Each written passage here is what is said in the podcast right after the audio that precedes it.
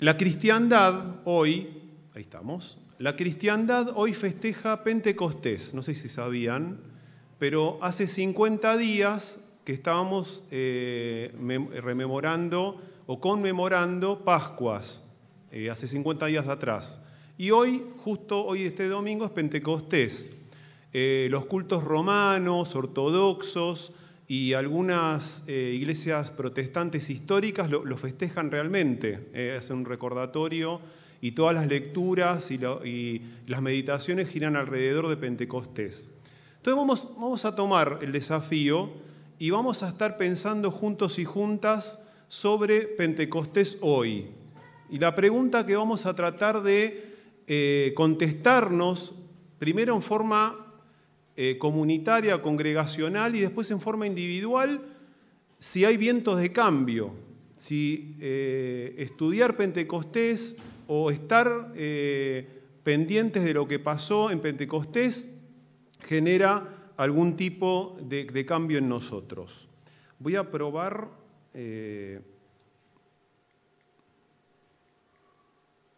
ahí está. Bueno, lo que vamos a hacer es una lectura rápida para ponernos en contexto sobre qué pasó en Pentecostés, el capítulo 2 de Hechos de los Apóstoles. Y dice, cuando llegó el día de Pentecostés, estaban todos unánimes juntos, y de repente vino del cielo un estruendo como de viento recio que soplaba, el cual llenó toda la casa donde estaban sentados y se les aparecieron lenguas repartidas como de fuego, asentándose sobre cada uno de ellos. Y fueron todos llenos del Espíritu Santo y comenzaron a hablar en otras lenguas según el Espíritu les daba para que hablasen. Moraban entonces en Jerusalén judíos, varones piadosos de todas las naciones bajo el cielo, y hecho este estruendo, se juntó la multitud que estaban confusos, porque cada uno les, oía, les oía perdón, hablar en su propia lengua. Y estaban atónitos y maravillados diciendo, mirad, ¿no son galileos todos estos que hablan? ¿Cómo pues les oímos nosotros hablar cada uno en nuestra lengua en la que hemos nacido? Partos, medos, clamitas y los que habitan en Mesopotamia, en Judea, en Capadocia, en el Ponto y en Asia, en Frigia y en Panfilia, en Egipto y en todas las regiones de África más allá de Sirene, y romanos aquí residentes, tanto judíos como prosélitos. Cretenses y árabes, les oímos hablar en nuestras lenguas las maravillas de Dios. Y estaban todos atónitos y perplejos, diciéndonos unos a otros, ¿qué quiere decir esto? Más otros burlándose decían, eh, están llenos de mosto, están alcoholizados. Vamos al final del capítulo 2, versículo 43, y sobrevino temor a toda persona y muchas maravillas y señales eran hechas por los apóstoles. Cabe aclarar que entre medio de estos dos pasajes hay un, hay un discurso de Pedro, ¿eh? para que aquel que lo quiera leer después. Versículo 44. Todos los que habían creído estaban juntos y tenían en común todas las cosas y vendían sus propiedades y sus bienes y los repartían a todos según las necesidades de cada uno. Y perseverando unánimes eh, cada día en el templo, eh, y partiendo el pan en las casas, comían juntos con alegría y sencillez de corazón, alabando a Dios y teniendo favor con todo el pueblo, y el Señor añadía cada día a la iglesia los que habían de ser salvos. Detrás del relato eh, hay un cuadro muy conocido que se llama Pentecostés de un pintor griego eh, Domingo Teocopopuli, lo llamaban el Greco, porque él se desarrolló, es así, se desarrolló toda su obra en España, entonces lo llamaban el Greco, y esta es una obra, eh, una de las más importantes de él, llama precisamente Pentecostés. Bien, hoy vamos a hacernos tres preguntas a partir de este relato, a partir de la, del recordatorio de este relato. ¿Qué es Pentecostés, primero? ¿Qué era para los judíos y qué es para nosotros? ¿Qué enseñanza nos deja? Va a haber dos enseñanzas, grandes enseñanzas. ¿Y qué tiene que ver Pentecostés con nosotros hoy? ¿Qué, influencias tiene estar recordando eh, este evento del capítulo 2 eh, del libro de Hechos? Bueno, ¿qué es Pentecostés? Vamos a empezar por el principio. Para los eh, judíos del Antiguo Testamento, era una acción de gracias, una acción de agradecimiento. Tenían una fiesta muy importante llamada Pesaj, que nosotros la heredamos como Pascua.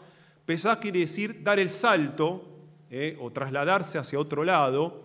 Y en esa fiesta conmemoraban la liberación del pueblo de Egipto eh, por parte de la obra de Dios. Eh. Y se contaban 50 días y en el, el día 50 festejaban lo que se llamaba el Sabuot o el Bikurim. No importa, según la región de, Palestina eh, se llamaba o la fiesta de las cosechas, o la fiesta de las semanas, o la fiesta de los primeros frutos. Pesaj era la primera luna, luna llena de primavera, hemisferio norte. Se contaban 50 días y era una, fiesta agraria, eh, en donde se ofrecían los primeros frutos del campo y los primeros nacimientos del ganado a Dios en agradecimiento por la bendición de tener una buena cosecha y tener eh, eh, buen ganado para poder pasar el resto del año. Y se llevaban ofrendas al templo, eh, que está muy bien descrito en Levítico 23 y en Deuteronomio 16. Este es el contexto eh, digamos, judío más histórico. En la diáspora, si recordamos, eh, Israel, tanto Israel como Judá es, invadida por pueblos por imperios extranjeros y son deportados y eh, comienza a, a, surgir históricamente, se llama la diáspora, en donde los judíos son esparcidos y ahí la fiesta se le da otro sentido porque había muchos judíos que no eran propietarios de la tierra. Por lo tanto, había que resignificar la, la fiesta de Pentecostés. Seguía la fiesta de Pesaj, ¿eh? conmemorando la liberación del pueblo de Egipto, 50 días de vuelta, y ahí se la llamó Pentecostés. ¿Por qué? Porque había un, eh, Pentecostés es en griego, quincuagésimo quiere decir, el, es decir, la fiesta, el día 50 después de la Pascua. Y allí se conmemoraba la entrega de la Torá o la entrega de eh, eh, la palabra de Dios al pueblo, al pueblo hebreo en el monte Sinaí, que también hay una relación ahí desde que salen de Egipto, pasan 50 días y en el monte Sinaí reciben eh, los diez mandamientos. Por lo cual, ahí están también la información para el que quiera consultarla hay dos libros que están en el canon eh, católico, que no están en nuestro canon, que es Tobías y Primera Macabeos, que ahí describe las primeras veces que se lo empieza a llamar Pentecostés, quincuagésimo. Y ahí se resignifica la eh, fiesta eh, por la, el recibimiento de la Torah. Bueno, y llegamos a el momento que comienza la iglesia. Bueno, tenemos Pascua, que la, festejamos, y ahí conmemoramos la muerte y resurrección de Jesucristo. Pasan 50 días y allí no lo festejamos, es una lástima, pero es como nuestro cumpleaños como iglesia, porque ahí desciende el Espíritu Santo sobre su iglesia. ¿eh? Y ahí se eh, resignifica para lo que es la cristiandad eh, la, antigua fiesta de las semanas. El pueblo judío hoy lo festeja, festeja el recibimiento de la Torá. nosotros rememoramos o conmemoramos el recibimiento del Espíritu Santo. Bueno, ¿qué enseñanza nos deja? Vamos a ver dos enseñanzas de lo que nos deja Pentecostés. La primera enseñanza va a ser congregacional. Es decir, vamos a estar todos involucrados eh, en esa primera enseñanza y la segunda va a ser un poco más individual o por lo menos en nuestro contexto más cercano. ¿eh? Bien, como hemos leído al principio, eh, cuando reciben el Espíritu Santo, estaban juntos unánimes. Estaban en un aposento alto, estaban juntos unánimes los discípulos, estaba la madre de Jesús también y reciben el Espíritu Santo y según el Espíritu les daban que hablasen y entonces se preguntan cómo pues les oímos nosotros hablar a cada uno en nuestra lengua en la que hemos nacido. Quiere decir que estos galileos, estos discípulos de Jesús, comienzan a anunciarle el plan de salvación, la salvación en Jesucristo, en el idioma materno de los que estaban en Jerusalén. Recuerden que como en ese tiempo eh, estaban en la diáspora, en esta eh, fiesta tan importante, peregrinaban hacia Jerusalén para festejar esta fiesta. Entonces había judíos y prosélitos convertidos al judaísmo de todas las latitudes del imperio romano. Y los discípulos les predican, impulsados por el Espíritu Santo, en el idioma materno de los que estaban escuchando o estaban, eh, se había llamado la atención del estruendo y estaban presenciando esa situación. Por lo cual, la esencia de Pentecostés es que es un mensaje entendible. Es decir, que aquel que escuchaba el mensaje en Pentecostés lo escuchaba en su idioma, en su lenguaje, ¿eh? lo que se llaman en griego las glosas. Ahora, lo que nos muestra Pentecostés es que por un lado había unidad, todos estaban unánimes esperando ese evento, ¿eh? Misma palabra de Dios y mismo mensaje, pero por el otro lado había diversidad, porque todos entendían en el idioma original materno.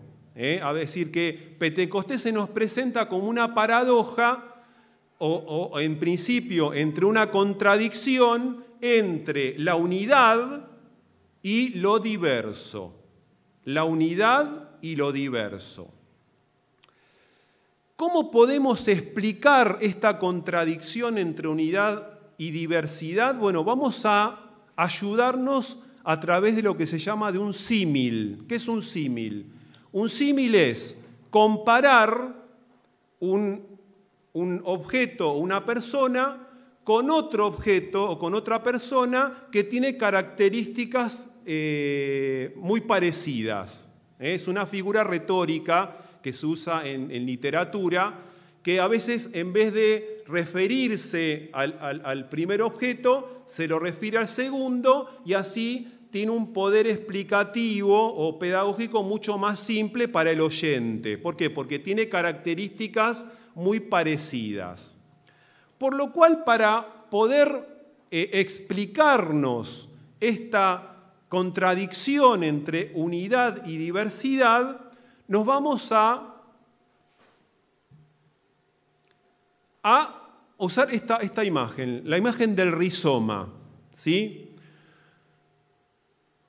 ¿Qué es un rizoma? Bueno, un rizoma, como ven ahí, es una eh, es una planta que tiene una misma raíz, pero de esa raíz salen muchas plantas. Es decir, que para el observador que está por encima de la, de la tierra ve muchas unidades de plantas, pero por debajo hay una sola raíz. Eso es el rizoma. Em, eh, la curcuma, el bambú, el lirio, eh, el jengibre, son todas plantas rizomáticas. Por lo cual vamos a tratar de explicar esta contradicción entre unidad y diversidad a partir de este símil que es el rizoma.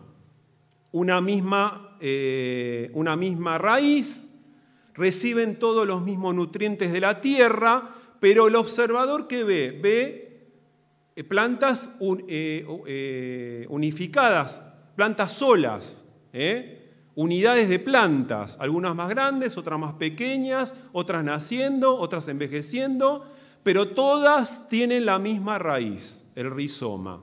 Por lo cual vamos a tratar de explicar esta contradicción entre unidad y diversidad que se nos presenta a partir de Pentecostés, a partir de este símil. Bien, este símil nos muestra que la comunidad rizomática, que tiene unidad y diversidad, primero tiene conexión y heterogeneidad. Es decir, que hay una cooperación hay una colaboración, hay un apoyo mutuo entre las plantas que son individuales porque tienen una, misma raíz, por lo cual esa raíz va recibiendo los nutrientes a todas las plantas, es hay una colaboración, ¿no? Eh, una figura de colaboración cuando hay una estructura rizomática. Segundo, hay una multiplicidad, no hay un comienzo y un fin, no hay posiciones predominantes, no hay centros y periferias. ¿eh? Ahora, después vamos a ver un, un diagrama mucho más simple. Lo tercero, hay rupturas no significativas, interesante. Vamos a suponer que a ese rizoma se lo corta por la mitad y se lo lleva a otro lado, se lo puede reinsertar a otro rizoma o puede seguir creciendo en forma rizomática. Quiere decir que las rupturas que tiene no son significativas o agresivas para las plantas en forma individual. Y lo cuarto, no hay ni uno ni, eh, lo múltiple. ¿eh? Es decir, que hay unidad porque tienen la misma raíz, pero hay diversidad porque son muchas plantas, y no es ni importante ni la unidad ni la diversidad, sino coexisten. ¿Vamos bien? Por lo cual, fíjense que ya Pablo nos mostró esta comunidad rizomática y ahí hay eh, un, esquema, fíjense que todos los puntos están interconectados. Eh, los puntos son individualidades, son cada uno de ustedes, pero al pertenecer a esta comunidad rizomática unida por el Espíritu Santo, estamos todos interconectados, estamos unidos en unidad pero somos individualidades. Y fíjense lo que dice eh, Pablo en, Efesios 4, un cuerpo, un espíritu, como fuisteis también llamados en una misma esperanza de vuestra vocación, un Señor, una fe, un bautismo, un Dios y Padre de todos, el cual es eh, sobre todos y por todos y en todos, pero cada uno de nosotros fue dada la gracia conforme a la medida del don de Cristo. Gloria a Dios. Dios nos dio a cada uno de nosotros en forma individual su gracia.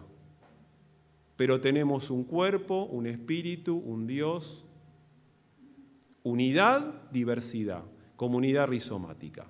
Esta es la primera enseñanza, después vamos a sacar con conclusiones juntos y juntas en cuanto a esto. Segundo, el viento recio. Fíjense, este viento recio llenó toda la casa donde estaban sentados y sobrevino temor a toda persona y muchas maravillas y señales eran hechas por los apóstoles. Todos los que habían creído estaban juntos y tenían en común todas las cosas y perseverando unánimes cada día en el templo. Este es el, viento recio, que es otro símil para poder describir al Espíritu Santo. Entonces, el Espíritu Santo crea nuevo un contexto social y un contexto espiritual. Es decir, que no solamente la, venida del Espíritu Santo, este, este viento que inundó todo el recinto donde estaban los discípulos unánimes, generó un nuevo contexto social a partir del, versículo 43, pero también un nuevo contexto espiritual. Vamos a ver un poquito el tema de los vientos como símil. ¿eh? Fíjense, en general los vientos en la Biblia tienen una gran connotación espiritual. A veces designaba la presencia de Dios, No es que el viento es Dios, sino es un símil, es una representación para poder describir algo que no se ve, pero que se percibe. Eh, enseñanza de un principio también, ahora vamos a ver algunos ejemplos, y mostrar alguna realidad visible cuando estaba presente ese viento. No vamos a ahondar en esto por razones de tiempo, pero es interesante como eh, futuros estudios. Fíjese, hay algunos ejemplos. El viento del este, eh, que por ejemplo está en Salmos 48, era un viento de destrucción, el viento del este. O el viento del oeste era un viento de liberación, Éxodo 10. O el viento del norte, que, era, que limpiaba y refrescaba, al, revés de nosotros, eh, en Promedios 25. O el viento del sur, que sosegaba o traía paz, eh, por ejemplo en Job 37. No vamos a, ahondar en eso, pero vemos cómo eh, la figura del viento va demostrando una serie de circunstancias o de, situaciones eh, para poder evocar otra cosa. En este caso, paz, liberación, destrucción o la presencia misma de Dios. Fíjense lo que dice el Salmo 104, el que hace a los vientos sus mensajeros y a las flamas de fuego sus ministros. Es decir, que es un, eh, un recurso que tiene Dios eh, además del resto de, los eh, elementos de la naturaleza, para mostrarse. Bien, entonces tenemos comunidad rizomática por un lado, ¿sí? Está por un lado la unidad, pero es unidad diversa y la diversidad es única, ya lo, hemos pensado, pero también el símil del viento, del viento que muestra algo, en este caso está mostrando la llegada del Espíritu Santo, un viento recio que llenó la casa. Y la pregunta de hoy es qué tiene que ver esto con nosotros hoy. ¿Para qué nos sirve estar estudiando esto hoy? Bueno, vamos a ver juntos y juntas a ver.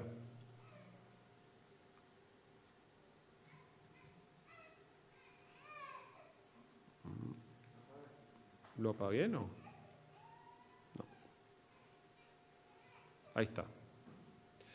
Bueno, vamos a ver, vamos a ver primero con el tema de eh, la fiesta de Pentecostés, el sentido que le daban los judíos y que le siguen dando hoy, que es un agradecimiento, ¿no? Eh, a veces pedimos, pedimos, pero tenemos que estar agradecidos por todo lo que nos, dio, nos da Dios. Hoy nos hemos levantado, podemos respirar oxígeno, Tuvimos un café caliente, un mate caliente, tenemos un techo, tenemos un plato de comida caliente al final del día. Nuestra familia tiene ingresos, no importa cómo, pero los tiene.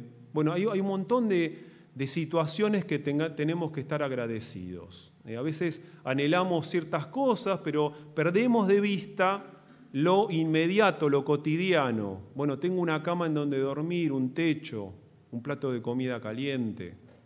Tengo amigos, tengo hermanos y hermanas que están velando por mí. Bueno, seamos agradecidos en cuanto a eso. Segundo, en la unidad diversa Dios se manifiesta. En la unidad diversa Dios se manifiesta. Cuando hablamos de unidad diversa es que cada uno de nosotros estamos velando por la unidad y estamos velando por el, otro diverso, ¿no? Y lo más importante no es que yo esté parado acá y ustedes escuchando. Lo más importante es el trabajo que se hace en la semana. Mensajes de ánimo, oraciones por el otro. Ahí está la, fortaleza de la unidad. Podríamos tener una iglesia 300 miembros, 400 miembros, 1000 miembros, pero son todas individualidades quizás. ¿Dónde está la fortaleza de la unidad durante la semana? Preguntando por el hermano que no vino el domingo, orando los unos a los otros, nutriéndonos del rizoma ¿eh? para poder estar alimentando a las nuevas plantas que están naciendo. Ahí está la fortaleza de la unidad, pero también una unidad diversa. ¿eh? Cada uno de nosotros en forma individual, velando por el, que está eh, al, lado, al lado del otro. Y por último, ser una congregación o una comunidad abierta. ¿Dónde, ¿Dónde, van a ir las personas que se califican como raras en la calle? ¿Quién las va a recibir sino nosotros? Y hay que ver lo que es raro y lo que es normal, ¿no? Pero ¿dónde van a ir si no somos, no somos una comunidad abierta que recibe aquellas, aquellas personas que son eh, expulsadas de otros lugares? Bueno, tenemos que ser una comunidad abierta, una comunidad que sostenga la unidad, pero también que alimente lo diverso. La unidad, un solo Dios, un solo mensaje, pero también cada uno de nosotros hemos recibido la gracia, dice Pablo. Y esta comunidad abierta tiene que ser construida por cada uno de nosotros. Todos estamos involucrados en esto. Agradecidos, unidad en la diversidad, ahí Dios se manifiesta y ser una comunidad abierta. Y por último, el tema del viento. ¿Qué vientos están orientando mi vida?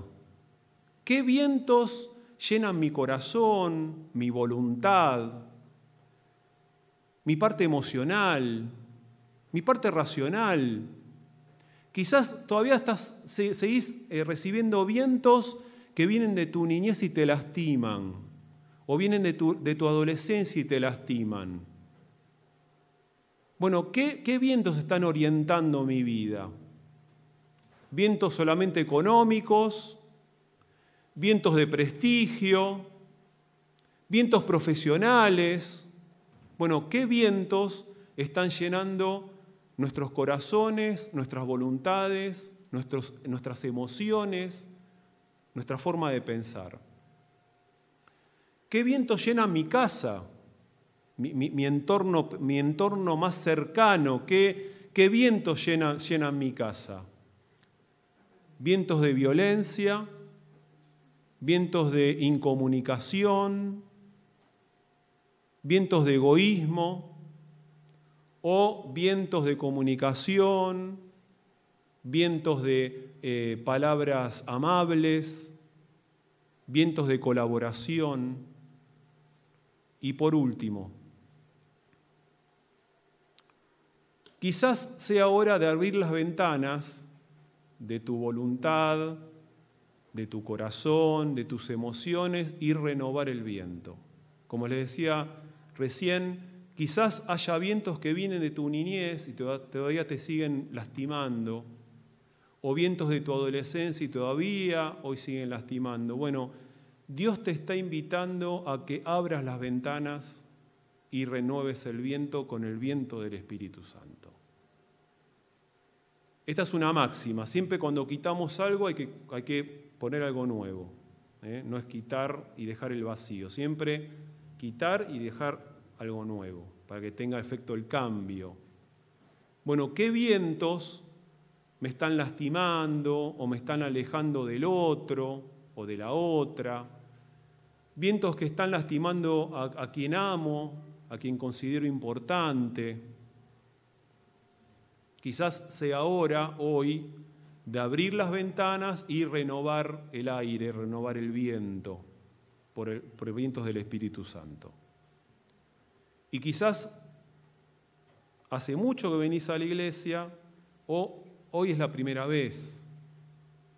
Bueno, Dios te está eh, llamando, te está invitando a que puedas abrir las ventanas de tu corazón, las ventanas de tu, de tu voluntad, de tus emociones, de tu forma de pensar y cambiar ese viento. Ese viento que lastima, ese viento que separa, ese viento eh, que no construye, ese viento que incomunica. Quizás viniste por primera vez y necesitas cambiar ese viento. No lo aguantás más ese viento y no sabes cómo. Bueno, Estamos para ayudarte y guiarte. Te podés acercar a cualquier hermano. ¿Vamos a orar? Nuestro Dios, te damos gracias por Pentecostés porque nos deja tantas enseñanzas. Y te pedimos hoy dos cosas. Que seamos una comunidad abierta, una congregación abierta. Que nos ayudes a poder estar abonando la unidad, pero respetando la diversidad, la individualidad. Y lo más importante, ayúdanos a abrir las, las, ventanas de nuestra vida para poder renovar el viento y que entre plenamente el viento del Espíritu Santo para poder comenzar nuevas cosas, nuevos objetivos, nuevos procesos. Gracias por este tiempo y te pedimos que nos cuides durante toda la semana en nuestras responsabilidades y tareas. En el nombre del Señor Jesús. Amén.